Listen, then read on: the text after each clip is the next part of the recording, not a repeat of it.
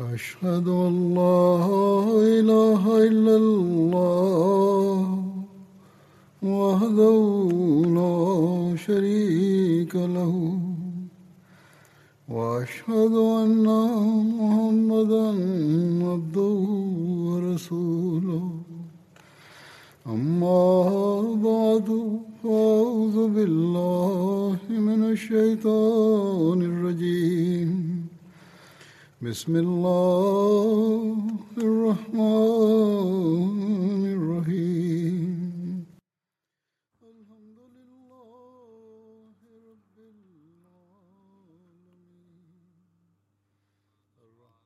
J'évoquais dans mon précédent sermon la révolte qui s'était soulevée contre le calife Othman anhu. Je présente le reste de l'analyse du Muslim Maud à ce propos. Il a basé la majeure partie de ses analyses sur les chroniques de Tabri et il a présenté son point de vue à ce propos.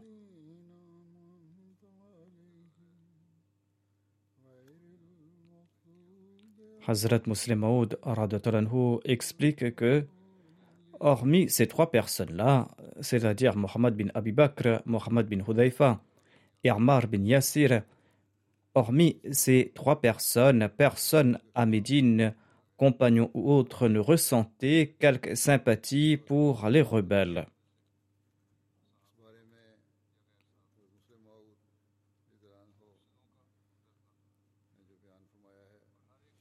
Tout le monde maudissait ces rebelles et en voulait aux rebelles.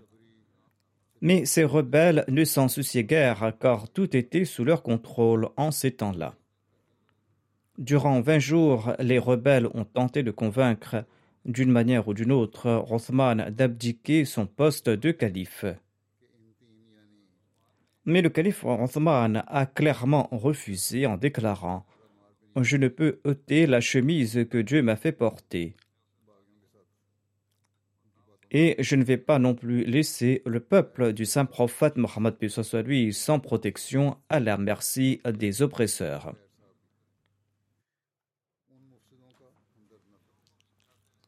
Le calife Othman tentait de persuader les rebelles de mettre fin à leur révolte et il a déclaré Aujourd'hui, ces gens fomentent le désordre et ces gens haïssent ma personne.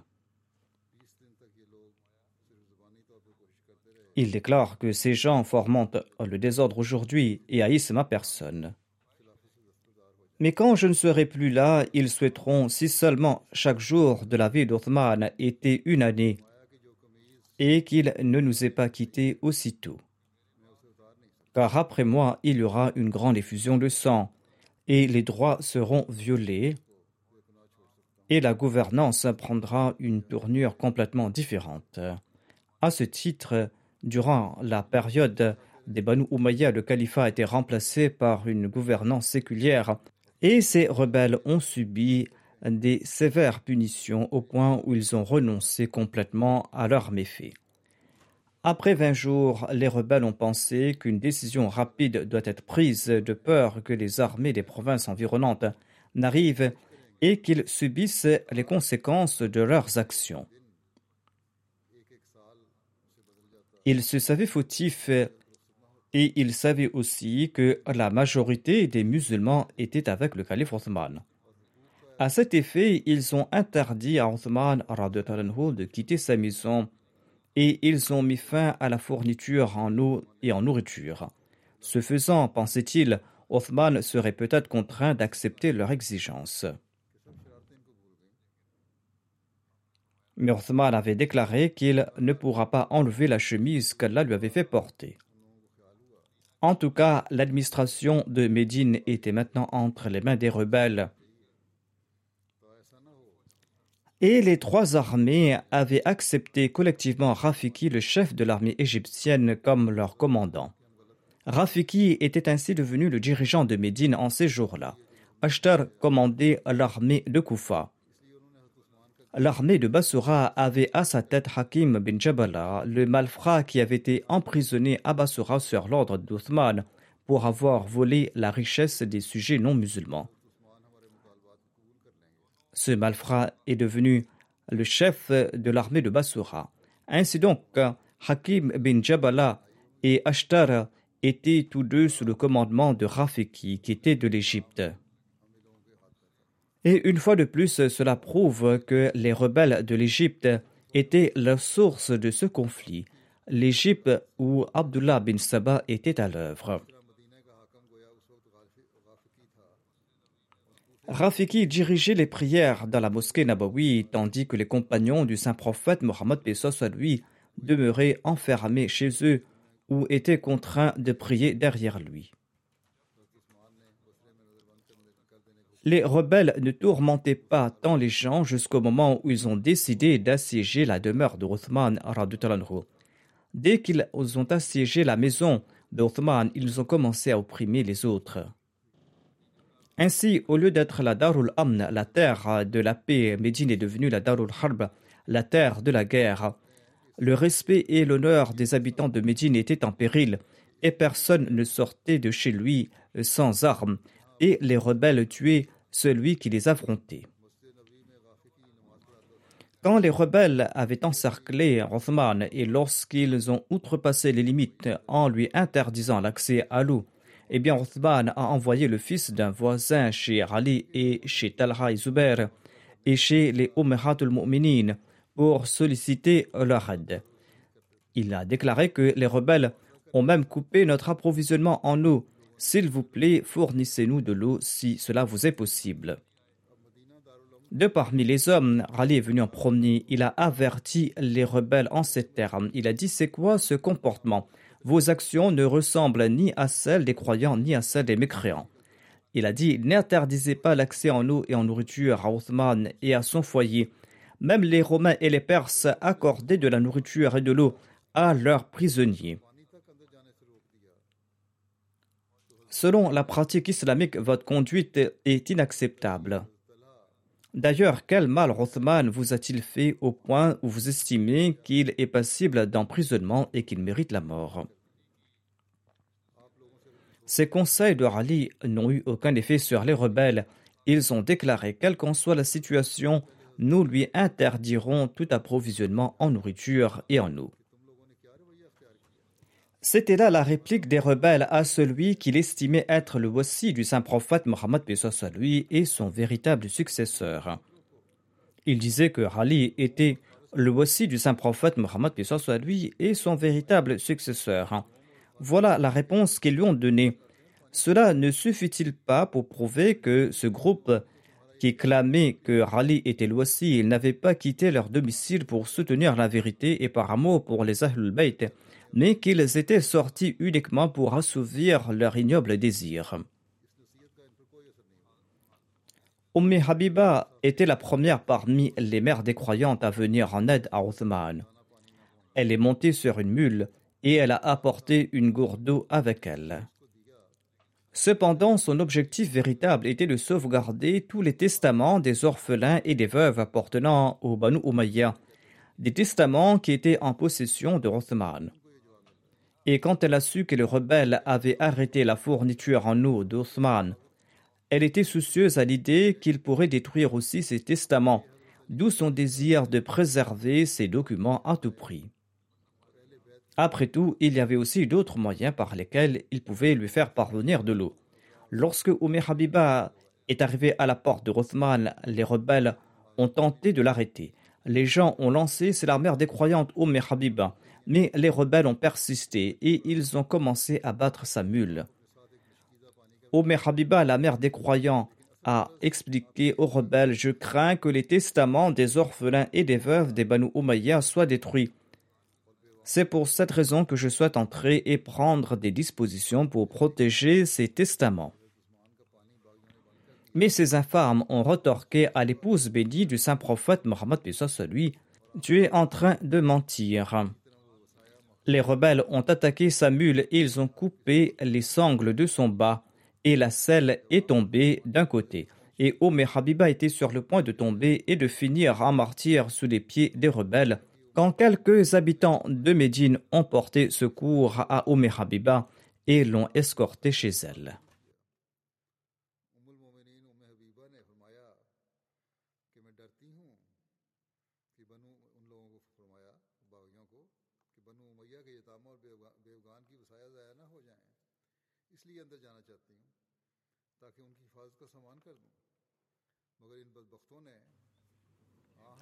C'était là le traitement qu'ils avaient infligé à l'épouse bénie du saint prophète Mohammed à lui.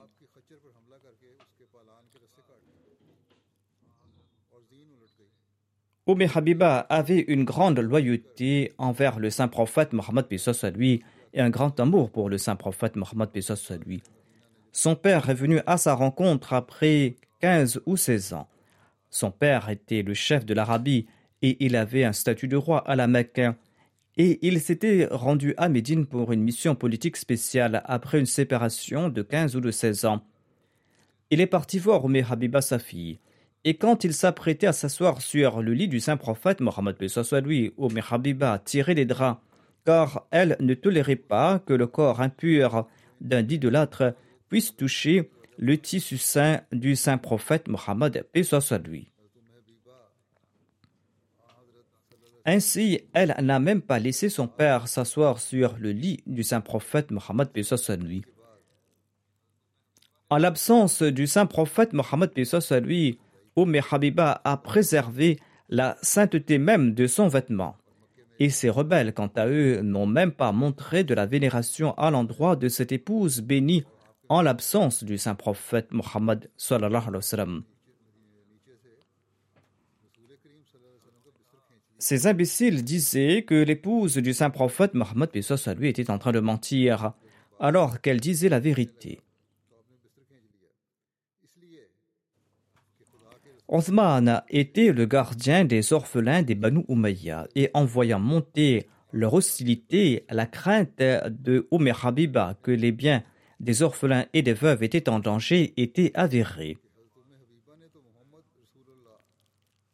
Les vrais menteurs étaient ceux qui s'ingéniaient à détruire la foi de l'islam, tandis qu'ils revendiquaient aimer le saint prophète Mohammed soit lui. Umm Habiba, la mère des croyants, ne mentait pas. Les compagnons et les résidents de Médine étaient en état de choc quand les nouvelles du traitement infligé à Umm Habiba s'est répandu dans tout Médine. Ils ont compris qu'il était inutile d'espérer quelque bien de la part des rebelles.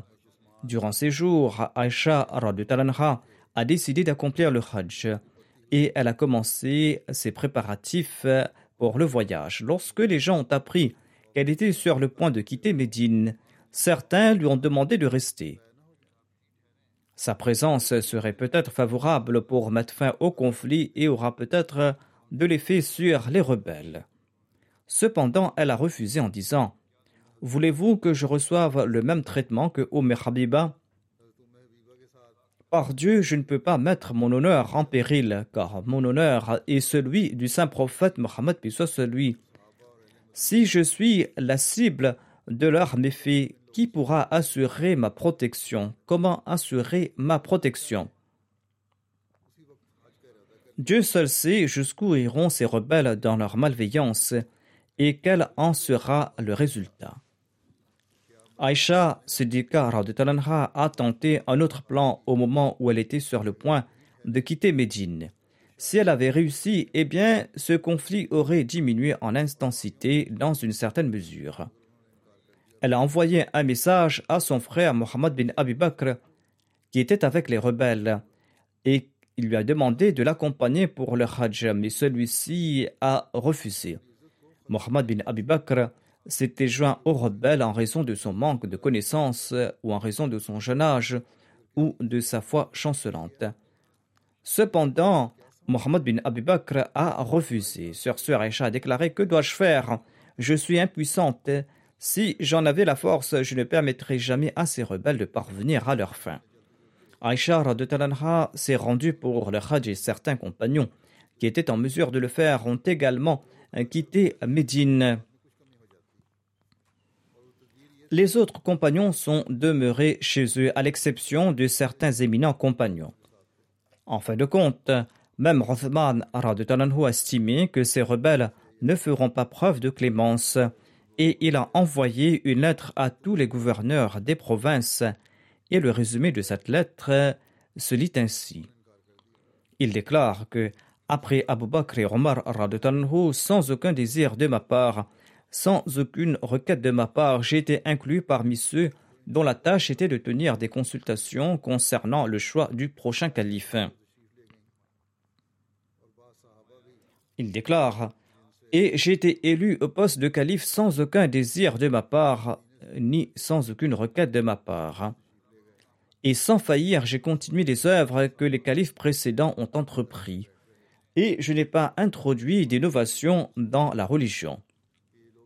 Cependant, la graine du mal s'était plantée dans les cœurs de certains individus, et la malveillance avait germé dans leur cœurs, et ils ont commencé à comploter contre moi.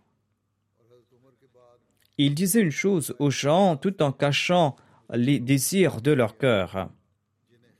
Ils ont porté des accusations contre moi, tout comme on a porté des accusations contre les califes qui m'ont précédé. Néanmoins, je suis resté silencieux. Et en abusant de ma clémence, ils ont grandi dans leurs méfaits. Et en fin de compte, ils ont attaqué Médine comme des mécréants. S'il vous plaît, prenez des dispositions nécessaires si vous êtes en mesure de le faire.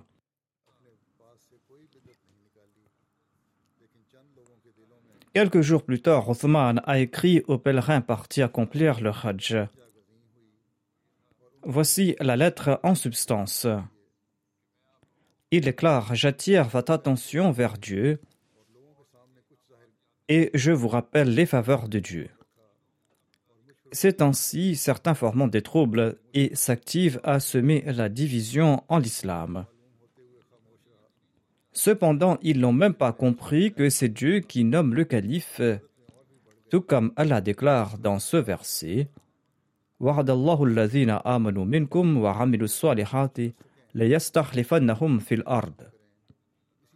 c'est-à-dire Allah promis à ceux d'entre vous qui croient et qui font de bonnes œuvres qu'il fera assurément d'eux des successeurs sur la terre.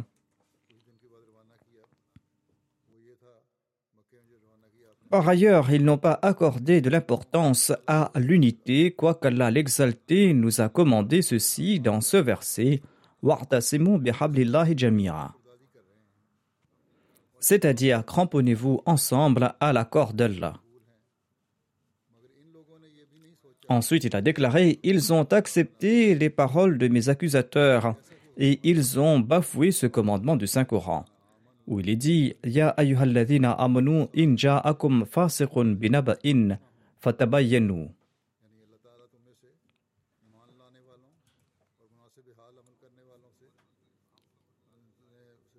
C'est-à-dire, ô vous qui croyez, si une personne injuste vous apporte quelques nouvelles, assurez-vous bien de son exactitude.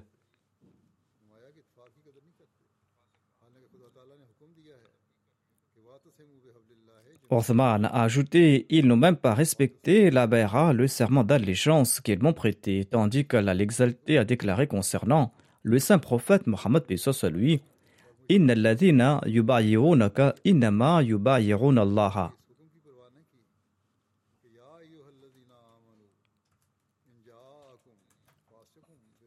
Allah a dit au saint prophète Mohammed à lui En vérité, ceux qui te prêtent le serment d'allégeance prêtent en fait le serment à Allah. Et Othman a déclaré que je suis le successeur de ce noble messager, c'est-à-dire que ce commandement s'appliquait aussi à sa personne. Ensuite, il a ajouté Aucune nation ne peut progresser sans un leader, et s'il n'y a pas d'imam, la communauté est destinée à la ruine et à la destruction. Ces gens souhaitent détruire et ruiner la Ummah musulmane. Ceci est leur seul objectif. Ils souhaitent uniquement détruire et ruiner la Ummah, tel est leur objectif. J'avais accepté leur souhait et j'avais promis de changer certains gouverneurs, mais en dépit de cela, ils n'ont nullement évité la malveillance. Maintenant, il exige une de ces trois options. Ils ont présenté trois options et ils ont déclaré en premier que tous ceux qui ont été punis durant mon règne soient vengés. Et si je m'y oppose, eh bien, je devrais démissionner de la fonction de calife et ils nommeront un autre à ma place. Et si je refuse d'obtempérer, ils menacent d'envoyer un message à tous leurs fidèles, leur intimant l'ordre de ne plus m'obéir.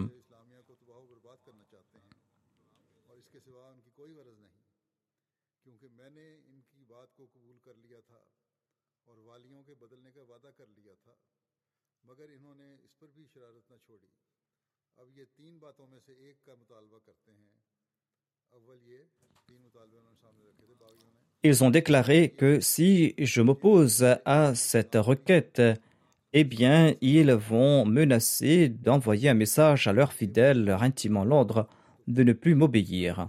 La réponse à la première demande est que les califes avant moi avaient aussi commis des erreurs de jugement, mais ils n'ont jamais été punis. Les califes n'ont pas compensé les erreurs de jugement qu'ils ont commis, et ils n'ont pas été punis à cet égard. Et moi, dit Othman, j'ai suivi la même pratique. Par ailleurs, quel autre motif derrière tant de punitions contre ma personne sinon me tuer? Vous réclamez des compensations ou ma punition, vous souhaitez uniquement me tuer, c'est tout. Quant à ma démission du poste de calife, eh bien, m'a répliqué ceci. J'accepte volontiers qu'il me dépaisse en mille morceaux avec des pinces, mais je ne renoncerai jamais au poste de calife. C'est Dieu qui m'a fait porter cette chemise et je ne pourrai jamais abandonner ce poste. Le troisième point est que si je ne suis pas d'accord avec leur requête, eh bien, ils enverront leurs hommes partout et demanderont aux musulmans de ne plus m'obéir. Or, je ne serai pas tenu responsable devant Dieu si ces gens souhaitaient violer la charia D'ailleurs, je ne les avais pas contraints de me prêter allégeance. Ni moi ni Dieu ne sommes contents de l'action de celui qui souhaite rompre son pacte. Bien sûr, une telle personne peut agir à sa guise et rompre ce serment d'allégeance si elle le souhaite. Si vous souhaitez rompre ce pacte, eh bien, sachez qu'Allah n'en sera pas content. En tout cas, toute personne est libre d'agir à sa guise. Les premiers jours du pèlerinage s'approchaient à grands pas et les gens convergeaient de tous les coins vers la Mecque. Rothman a nommé Abdullah bin Abbas comme émir du Hajj et l'a dépêché à la Mecque de peur que les rebelles aillent également y semer le désordre. Ainsi, Abdullah bin Abbas pourrait encourager les musulmans rassemblés pour le Hajj à fournir assistance aux habitants de Médine. Mais Abdullah bin Abbas a répondu Je préfère mener le djihad contre ces gens. Il a dit Je préfère mener le djihad contre ces rebelles. Cependant, Othman l'a contraint à se rendre au pèlerinage et de s'acquitter de ses obligations d'émir du Hajj, afin que d'une part, il puisse empêcher les rebelles de répandre leur malveillance à la Mecque et afin d'exhorter les pèlerins à venir en aide aux habitants de Médine. Et la lettre su-mentionnée d'Othman a été envoyée par l'entremise d'Abdullah bin Abbas. Lorsque les rebelles ont pris connaissance de ces lettres, ils ont accentué leur violence et ils commençaient à chercher une excuse afin d'assassiner Othman. Mais tous leurs efforts étaient vains et Othman ne leur a pas offert l'occasion de commettre leurs méfaits. En fin de compte, frustrés, les rebelles ont décidé d'envoyer des pierres sur la maison d'Othman la nuit tombée, quand tout le monde serait endormi. Ils souhaitaient ainsi provoquer les membres de la famille qui jetteraient à leur tour des pierres en représailles.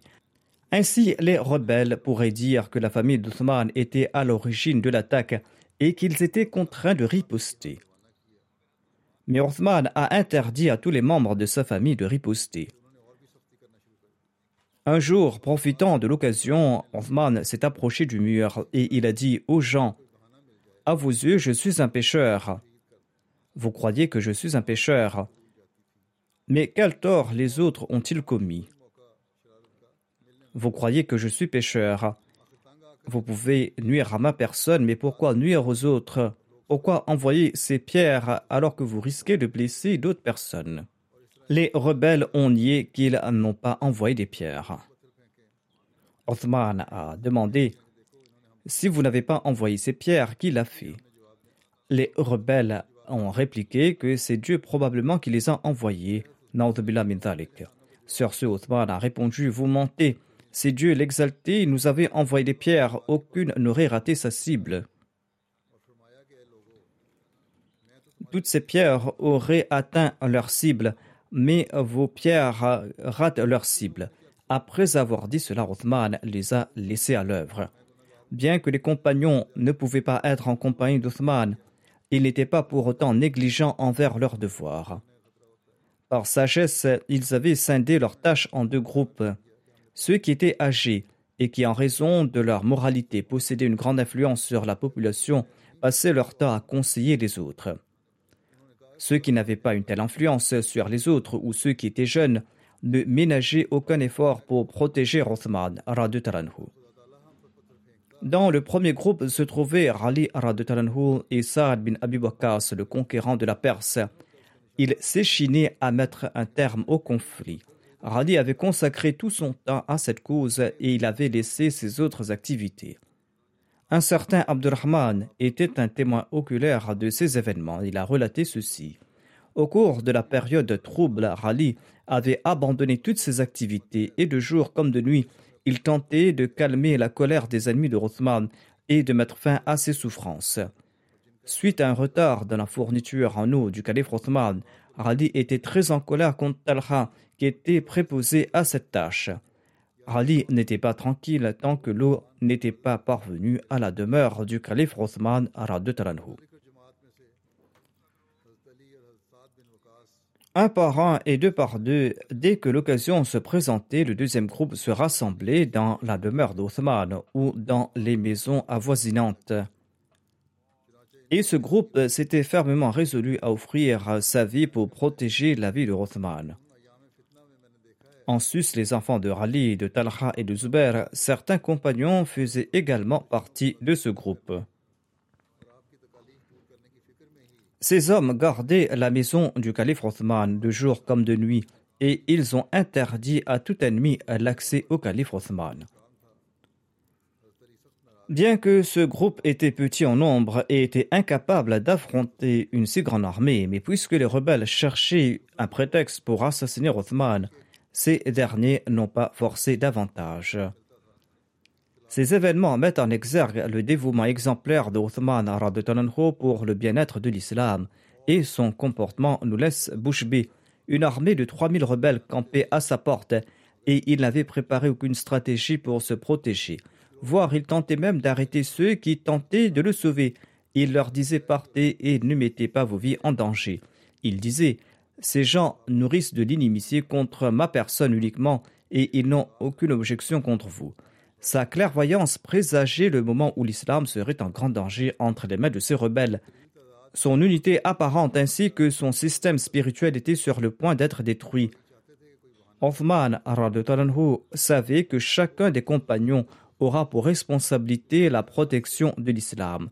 C'est pour cette raison qu'il ne voulait pas que les compagnons du saint prophète, et soit lui, perdent leur vie dans une vaine tentative de sauver la sienne. À cet égard, il conseille les compagnons de ne pas résister aux rebelles. Et il souhaitait que ceux qui avaient joui de la compagnie du messager d'Allah soient protégés dans la mesure du possible afin de dissiper les troubles qui allaient poindre à l'avenir. Malgré ces instructions, les compagnons qui pouvaient atteindre sa maison n'ont pas manqué à leurs obligations. Ils ont accordé priorité aux dangers présents sur les dangers à venir. Si les vies des compagnons étaient saines et sauves en ces temps-là, c'était uniquement parce que les rebelles n'éprouvaient pas le besoin de s'empresser et chercher une excuse afin d'assassiner Rothman Ces rebelles cherchait uniquement l'occasion d'assassiner Othman et il n'était pas pressé. Mais en fin de compte, il était impossible d'attendre plus longtemps. Le message émouvant du calife Othman aux musulmans rassemblés pour le Hajj avait été présenté aux pèlerins. Et sa voix retentissait d'un bout à l'autre de la vallée de la Mecque. Et ne voulant pas être privés de la récompense spirituelle du djihad après celle du Hajj, les pèlerins musulmans étaient décidés à anéantir les rebelles de l'Égypte et leurs acolytes après leur rite du Hajj. les espions des rebelles avaient informé leurs compères de cette intention et l'agitation a gagné le camp des rebelles. Les spéculations prenaient de l'ampleur dans le camp rebelle et il suggérait qu'il n'y avait plus d'autre option que de tuer Othman. Et il se disait que s'il ne tuait pas Othman, il serait certainement massacré par les musulmans. Et leur détresse s'est intensifiée par les nouvelles que les lettres de Rothman avaient atteint les musulmans de la Syrie, de Koufa et de Bassoura. Et les musulmans de ces contrées qui attendaient d'ores et déjà les ordres de Rothman étaient encore plus furieux à la lecture de ces lettres. Ensuite, les compagnons, ayant compris leur devoir, avaient attiré l'attention de tous les musulmans vers leur devoir dans leur mosquée et au cours des rassemblements et avaient émis le verdict d'accomplir le djihad contre ces rebelles. Les compagnons disaient que celui qui n'accomplit pas le djihad en ce jour ressemble à celui qui n'a jamais rien fait. À Koufa, bin Amr, Abdullah bin Abi Awfa, Hanzala bin Rabi at-Tamimi et d'autres nobles compagnons avaient exhorté les gens à venir en aide aux musulmans de Médine. À Basura, Imran bin Hussein, Anas bin Malik, Hisham bin Amir et d'autres compagnons en avaient fait de même. En Syrie, Obada bin Thamit, Abu Umama et d'autres compagnons avaient persuadé les musulmans de répondre à l'appel du calife Othman. Kharija et d'autres compagnons en ont fait de même en Égypte et les armées de chaque province avaient conjugué leurs efforts et leurs forces et marché sur Médine. Les rebelles étaient aux abois suite à ces nouvelles. Et finalement, ils ont attaqué la maison de Rothman et ils ont cherché à y pénétrer de force. Les compagnons les ont affrontés et une bataille féroce s'en est suivie. Bien que les compagnons étaient peu en nombre, leur amour pour la foi combla ce désavantage et les rebelles n'ont pas pu profiter de leur supériorité numérique en raison du fait que la zone de la bataille était exiguë. Cette zone se limitait devant la maison de Rothman. Et quand Othman a été au courant de cette bataille, il a interdit aux compagnons d'y prendre part. Mais abandonner Othman en pareille occasion était pour eux contraire à l'honnêteté et à l'obéissance. En dépit du fait que Othman avait juré au nom de Dieu, ses compagnons refusé de l'abandonner. En fin de compte, Othman a pris un bouclier et il est sorti, et il a fait entrer les compagnons à l'intérieur de sa maison. Il a fermé les portes et il a conseillé ceci aux compagnons et à leurs assistants. Il a déclaré que Dieu ne vous a pas accordé ce monde afin que vous vous y empêtriez. Il vous a accordé ce monde afin que par ce moyen vous puissiez réunir les provisions de l'au-delà. Ce monde disparaîtra et l'au-delà est éternel. Ne vous laissez pas distraire par ce qui est temporaire. Accordez préséance à l'éternel sur ce qui est temporaire. Sachez que vous allez rencontrer Dieu et ne laissez pas votre communauté se diviser. N'oubliez pas les faveurs divines quand vous étiez au bord d'un gouffre de feu et que Dieu vous en a sauvé de par sa grâce et qu'il vous a rendus comme des frères. Ayant prononcé ces mots, il les a renvoyés en disant Qu'Allah soit votre protecteur et votre aide, partez maintenant chez vous et faites venir ces compagnons qu'on a interdit de me rencontrer, en particulier Rali, Talha et Zubair. Ces compagnons sont partis et d'autres ont été invités à l'intérieur. Il y avait un tel chagrin dans l'air que même les rebelles n'en étaient pas insensibles. Temporairement, car Othman a renvoyé ses compagnons et quand il est sorti, eh bien, les rebelles n'ont pas lancé d'attaque. Il est sorti et il a réuni les grands compagnons. Et pourquoi n'en serait-il pas ainsi? Tout le monde pouvait voir qu'une lampe allumée par le saint prophète Mohammed soit lui cette lampe, ayant complété sa vie en ce monde, s'apprêtait maintenant à disparaître de la surface de la terre. Les rebelles ont levé le blocus et les compagnons ont pu se réunir. Et les compagnons ont pu se réunir. Et quand tout le monde était rassemblé, Rothman est monté sur le mur de sa maison et il a déclaré Approchez-vous de moi. Quand ils étaient tous près de lui, Othman a déclaré aux gens Asseyez-vous. Sur ce, les compagnons se sont assis et affectés par le caractère révérentiel de l'assemblée, même les rebelles s'étaient assis. Othman a déclaré au peuple de Médine Je vous confie à Dieu le Très-Haut, implorez Dieu afin qu'après moi il vous accorde un meilleur calife. Après ce jour et jusqu'à ce que Dieu émette un décret à mon sujet, je ne sortirai plus de chez moi et je ne confierai à personne une autorité par laquelle il pourra régner sur vous concernant la religion ou ce monde. Et je laisse à Dieu le soin de choisir celui qu'il voudra pour continuer son œuvre. Ensuite, par amour pour Allah, il a exhorté les compagnons et les habitants de Médine de ne pas mettre en danger leur vie afin de le protéger et de retourner chez eux.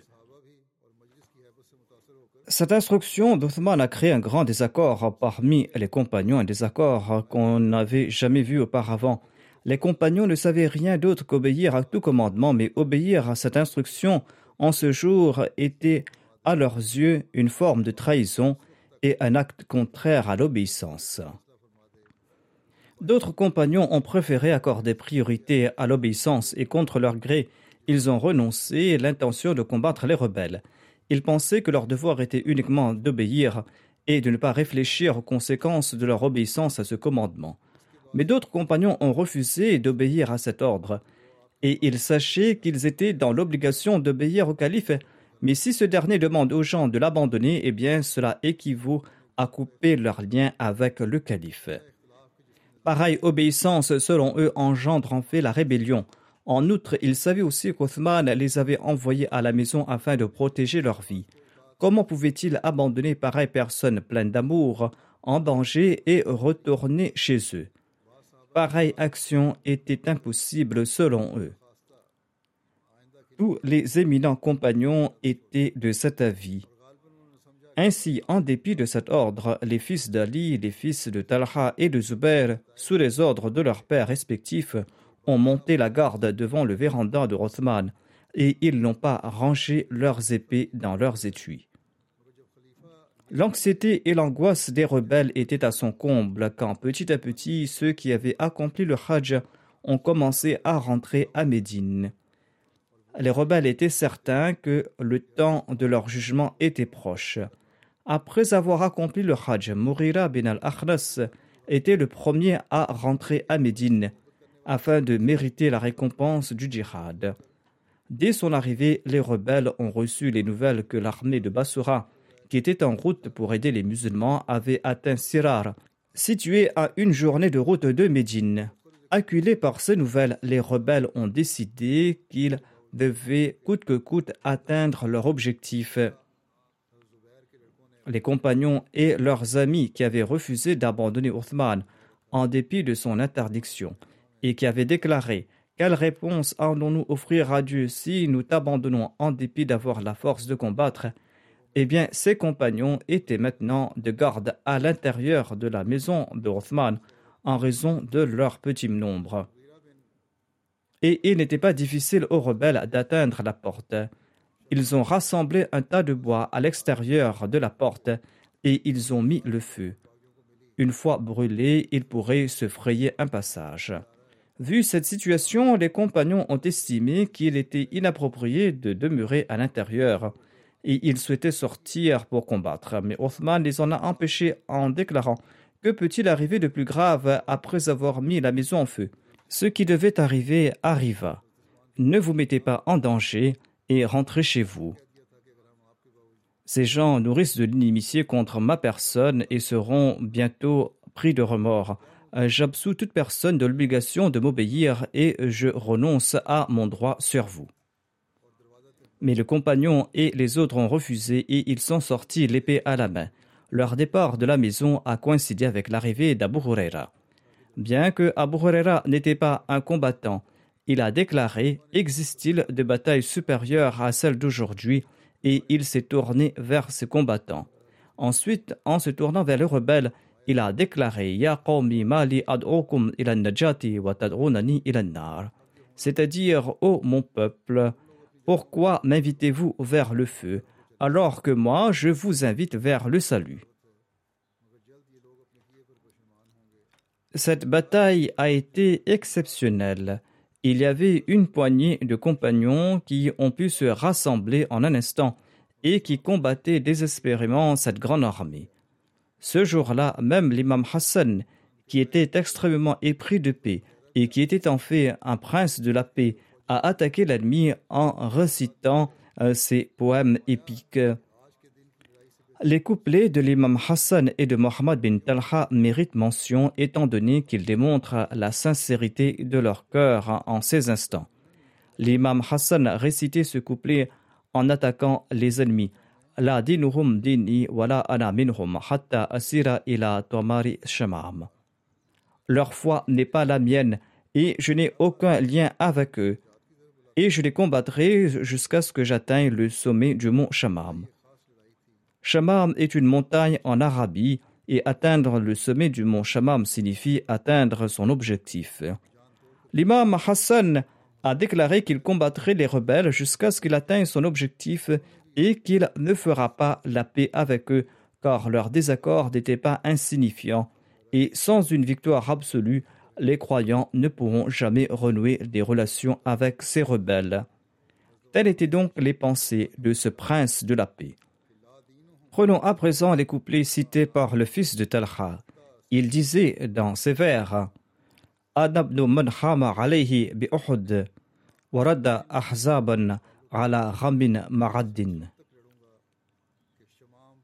Je suis le fils de celui qui a protégé le saint prophète, et soit lui, le jour de la bataille d'Uhud et qui a défait les Arabes malgré tous leurs efforts. En d'autres termes, ce jour était analogue au jour d'Uhud. Tout comme son père avait offert sa main pour être transpercé de flèches afin de protéger le saint prophète, puis soit lui, son fils en fera de même aujourd'hui. Abdullah bin Zubair avait également participé à cette bataille. Il a été grièvement blessé. Marwan a été grièvement blessé et il avait échappé à la mort de justesse. Mourira bin al-Akhras a été tué. Et celui qui l'avait attaqué l'a vu mourir de ses blessures et euh, son meurtrier a déclaré Inna lillahi wa inna ilayhi rajiun. Le chef de l'armée lui a réprimandé. Il a dit Tu exprimes des regrets en cette occasion de bonheur. Le tueur a retorqué Hier soir, j'ai vu dans un rêve une personne annonçant Donnez la bonne nouvelle de l'enfer à celui qui va tuer mourira. Étant son meurtrier, je suis certainement très attristé. Outre ceux qui ont été mentionnés, d'autres personnes ont été blessées et le groupe chargé de protéger Othman diminué. Si, malgré un avertissement céleste, d'une part, les rebelles persistaient à combattre le groupe aimé de Dieu, d'autre part, les dévots n'ont pas faibli en offrant un excellent exemple de foi.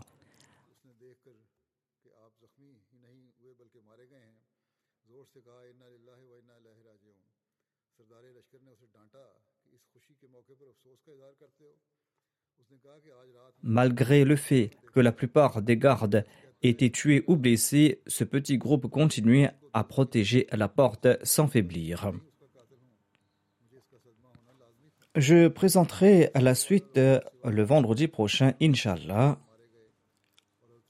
Je vous demande de nouveau de prier pour les Ahmadis du Pakistan. En Algérie, on est en train d'ouvrir de nouveaux dossiers contre les Ahmadis qu'Allah soulage tous ces Ahmadis et qu'Allah mette fin à ces persécutions des adversaires et qu'Allah facilite la vie des Ahmadis. Après les prières, je vais accomplir la prière funéraire de certains Ahmadis qui sont décédés récemment. Je vais les mentionner ici également. Ces prières funéraires seront en l'absence des dépouilles. Le premier défunt se nomme Mokaram, Moulvi Mohamed Najib Khan Saheb. Il a servi comme Naib Nazir Dawtilillah du sud de l'Inde et il a résidé à Kadian. Il était le fils du regretté maître bien Mohamed Saheb de la Jamaat de Kadnad du district d'Orkanalam de la province de Kerala.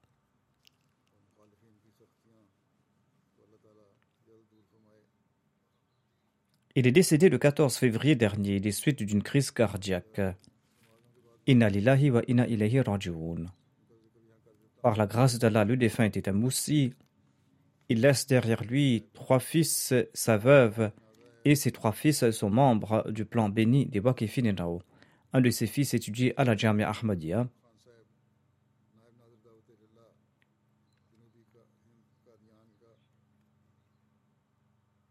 Le défunt n'était pas un Ahmadi de naissance, mais à l'âge de 17 ans, son père lui a présenté le message de la Jamaat Ahmadiyya. Il a commencé à étudier la littérature de la Jamaat, dont l'ouvrage La philosophie des enseignements de l'islam. Et un jour, il a demandé à son père À quel âge un enfant peut-il prendre ses propres décisions? Suite à quoi son père a déclaré que on peut prendre sa décision à l'âge de 17 ans ou de 18 ans. Sur ce, il a rejoint la Jamaat Ahmadiyya par l'entremise de Maulana Mohamed Al-Visab. En ce qui concerne son serment d'allégeance, le Molana Al-Visab raconte que dans un rêve, il avait vu que de nombreuses étoiles se dirigeaient vers lui et une petite étoile s'approchait vers lui très vite. Cette étoile faisait référence au regretté Molvi Mohamed Najib Khan. Il était le premier à avoir prêté le serment d'allégeance au sein de sa famille. Son père connaissait la Jamaat Ahmadiyya, mais il n'avait pas encore embrassé l'Ahmadiyya. Plus tard, grâce aux efforts du défunt, sa mère, ses frères et son père ont prêté le serment d'allégeance. Suite à un rêve, le défunt s'est enrôlé dans la Jamia Ahmadiyya et il a servi la communauté en tant que Waqf Zindagi. Après avoir obtenu son diplôme, il a été affecté en Inde. Il a travaillé comme missionnaire dans la région de Chandigarh. Ensuite, il a servi comme missionnaire ailleurs en Inde. Par la suite, je l'ai nommé Naib Nazir Dautelillah. Et il était aussi l'adjoint du responsable du département Nourul Islam, qui accomplit un très bon travail dans le domaine du tablir. Le défunt, quant à lui, était très respectueux des pratiques du jeûne et de la solat et de la prière de Tarajud. Il était loyal et dévoué envers le califat et il en ressentait un véritable amour. Il exécutait chaque tâche avec sincérité, avec sérieux et à l'heure. Selon sa nature, il prenait un soin particulier concernant son travail. Il le faisait avec beaucoup de sérieux et à temps. Il mettait beaucoup d'accent sur les actes d'adoration. Il attirait également l'attention des membres de sa famille à ce propos et il s'acquittait également avec zèle de ses devoirs envers autrui. Shirazeb, responsable du département Nour Islam, écrit que le défunt avait l'habitude de prier régulièrement dans la bête au doigt. Il était très noble, il avait une grande passion pour servir la religion et ce, de manière désintéressée. Il tentait d'accomplir les objectifs fixés par les califes dans les domaines de la formation et de la prédication, et il avait aussi aidé à traduire différents ouvrages de la dans la langue malayalam, et il travaillait aussi sur la révision des ouvrages déjà traduits le Nazir Ishat de Kadian écrit à propos des services rendus par le défunt. Il avait traduit en langue malayalam les ouvrages suivants Al-Wasiyat, Tajalliyat Ilahiya, Irfan Ilahi, Qaida Yasan al-Quran, ainsi que mes sermons sur le plan Waqfenau. Il a pu aussi réviser la traduction du Tafsir et Sarir en langue malayalam. Un de ses ouvrages, Nisab et Talim, a été publié en trois parties en langue malayalam. De 2013 à 2016, il a servi en tant que sadar du comité d'examen de Kerala.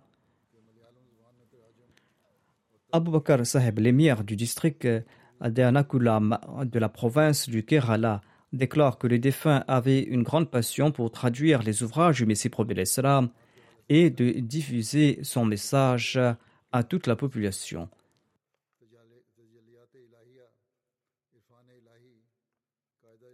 Il faisait de son mieux pour aider ceux qui avaient une foi chancelante et il s'assurait qu'ils soient fermes et résolus dans leur foi. qu'Allah élève le statut du défunt.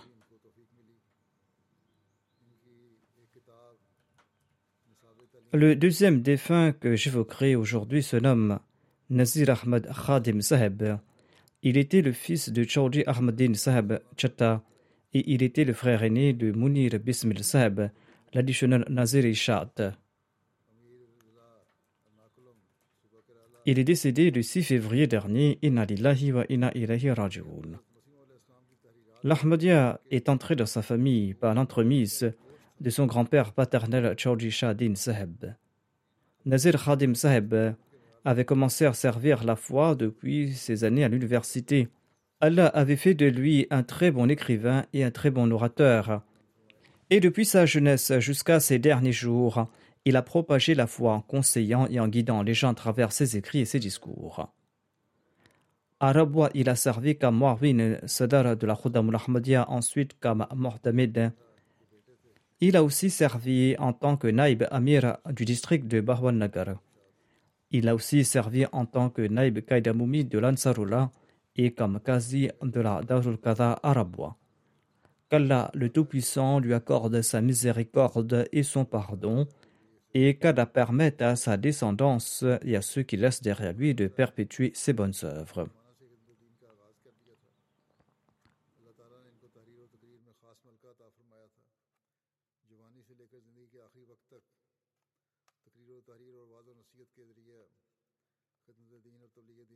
Ensuite, je vais diriger les prières funéraires d'Al-Hajj Dr Nana Mustafa Oti Boateng Saheb.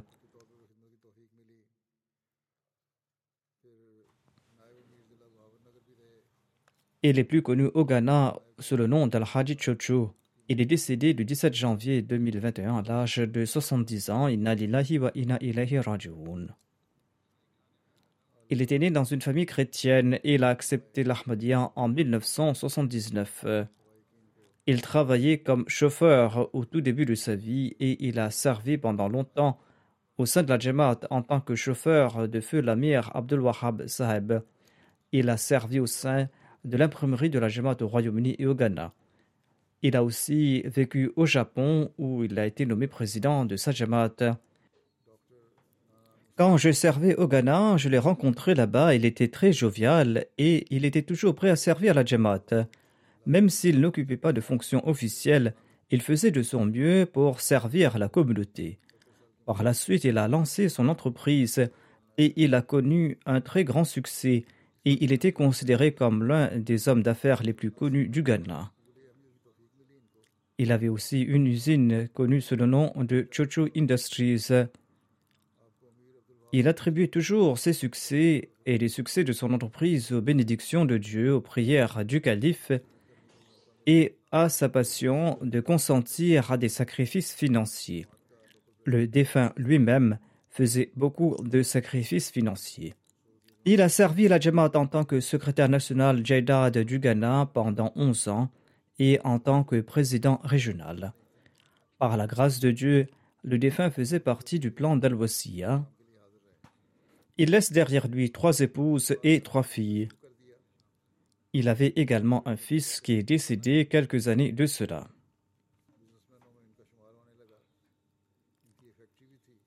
Mubarak Adil, qui sert comme missionnaire à Koforidua, écrit que le défunt sacrifiait son temps et sa richesse au service de la foi et de l'humanité. Et il était imbu d'une grande humilité, c'était là ses qualités les plus notables. Il accomplissait régulièrement ses cinq prières quotidiennes et la prière de Tahajjud. Il cotisait régulièrement dans les fonds de la Jamaat et ce, ponctuellement, il avait financé à lui seul la construction d'une mosquée et il a contribué plus de 50% du coût total de la construction d'autres mosquées. De même, il avait contribué à la construction de divers mission houses et à leur rénovation. Chaque fois qu'il y avait un différent juridique concernant un terrain de la Jamaat, il trouvait lui-même un avocat, il assistait aux procédures judiciaires, il payait les frais juridiques de sa poche et ne prenait rien de la Jamaat. Il avait une grande passion pour l'établir pour la diffusion du message de l'Ahmadiyya. Il a prêché le message de l'Ahmadiyya à ses parents et ils ont embrassé l'Ahmadiyya grâce à lui. Pendant plus d'une décennie, il a dirigé une émission sur l'établir de 30 minutes sur une station radio à ses propres frais et cette émission atteignait plus de la moitié de la population du Ghana. Et cette émission est toujours diffusée aujourd'hui encore. Il avait une chaîne de télé et il diffusait une émission sur la prédication une fois par semaine, ainsi qu'une autre émission à ses frais. Grâce à ces émissions, des centaines de milliers de personnes ont reçu le message de l'Ahmadiyya et de nombreuses personnes ont accepté l'Ahmadiyya en conséquence. Il possédait également une voiture dédiée uniquement aux activités de tablir. Il avait également acheté des motos et des voitures pour certains missionnaires et pour certains molémines. afin de les aider dans leurs tâches d'établir et de tarbiya et afin qu'ils puissent effectuer leur travail efficacement. Il fournissait également à ces missionnaires une aide financière discrète et il conseillait aux membres de la Jamaat de servir et de protéger la Jamaat tout comme on aime et on chérit une propriété personnelle et précieuse. Il les encourageait à consentir à tout sacrifice dans le domaine du tablir. Il disait qu'en retour, Allah va vous accorder d'innombrables bénédictions. Et il en était lui-même un exemple pratique. Il présentait toujours son exemple lorsqu'il prodiguait des conseils aux autres. L'hôpital de la Jamaat de la région de Koforidua est le plus grand hôpital de toute la région et les routes qui y mènent étaient abîmées. Le défunt a fait reconstruire ces routes à ses frais. Et lors de l'inauguration, il y avait le ministre régional, des politiciens, des médecins et des médias qui étaient présents. Ils étaient presque tous des non-Ahmadis ou des chrétiens. Lors de son discours, le défunt a déclaré que je suis un musulman Ahmadi et je crois en Mizarullah Mahmad, le deuxième Messie qui est apparu. C'est le Messie premier et les califes qui m'ont appris à respecter les droits de Dieu et de servir l'humanité. C'est pour cette raison qu'en tant que musulman Ahmadi, il est de mon devoir de faire preuve de compassion vers l'humanité et d'atténuer ses difficultés. C'est pour la raison pour laquelle j'ai reconstruit ces routes. À l'âge de 48 ans, il a réappris à lire le Saint-Coran avec le Mollim Jamaluddin Seb. Il a appris à nouveau le Yasanul Quran afin de pouvoir corriger sa prononciation. Il récitait régulièrement le Saint-Coran, il lisait aussi sa traduction et méditait sur ses sens. Il avait adopté de nombreux enfants et il leur avait fourni des chambres pour les loger dans sa maison et il s'occupait de leur éducation laïque et religieuse. Il possédait d'innombrables qualités, qu'Allah lui accorde son pardon et qu'Allah élève son rang et qu'Allah lui accorde sa miséricorde et qu'il permette aussi à ses proches de perpétuer ses bonnes œuvres. Ensuite, je vais diriger la prière funéraire de Mokram Ghulam Nabi Sab, fils de Fazaldin Sab de Rabwa. Il était le père de Ziaur Rahman Tayyib Sab, le missionnaire du Gabon. Il est décédé le 2 février dernier. Inna lillahi wa inna. Le défunt était Ahmadi de naissance. Il travaillait dans une banque et après sa retraite, il a déménagé à Daska. À Daska, il a servi en tant que secrétaire aux finances, vice-président, secrétaire général Zayman Saroula et il a aussi servi en tant qu'imam. Il était très régulier dans ses prières de Tahajjud et il tentait d'accomplir toutes ses prières à la mosquée. Il récitait régulièrement le Saint-Coran et le lisait à haute voix. Il était très gentil, compatissant, bienveillant. Il faisait toujours preuve de patience et de contentement. Comme je l'ai dit, il était le père de Zéor Rahman Tayyib qui sert comme missionnaire au Gabon et en raison des circonstances actuelles, il n'a pas pu assister aux funérailles et à l'inhumation de son père. Qu'Allah lui accorde patience et persévérance et qu'Allah exalte le rang du défunt.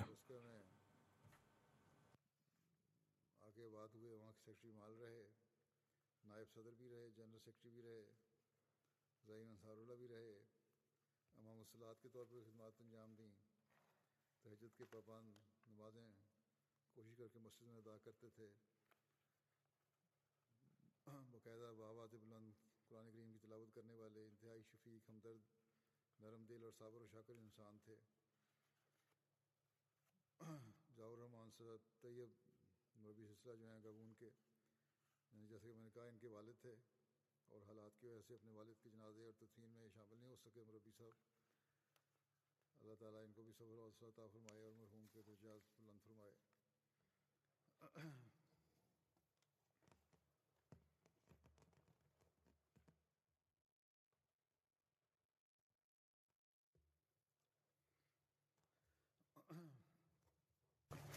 الحمد لله الحمد لله نحمده ونستعينه ونستغفره ونؤمن به ونتوكل عليه.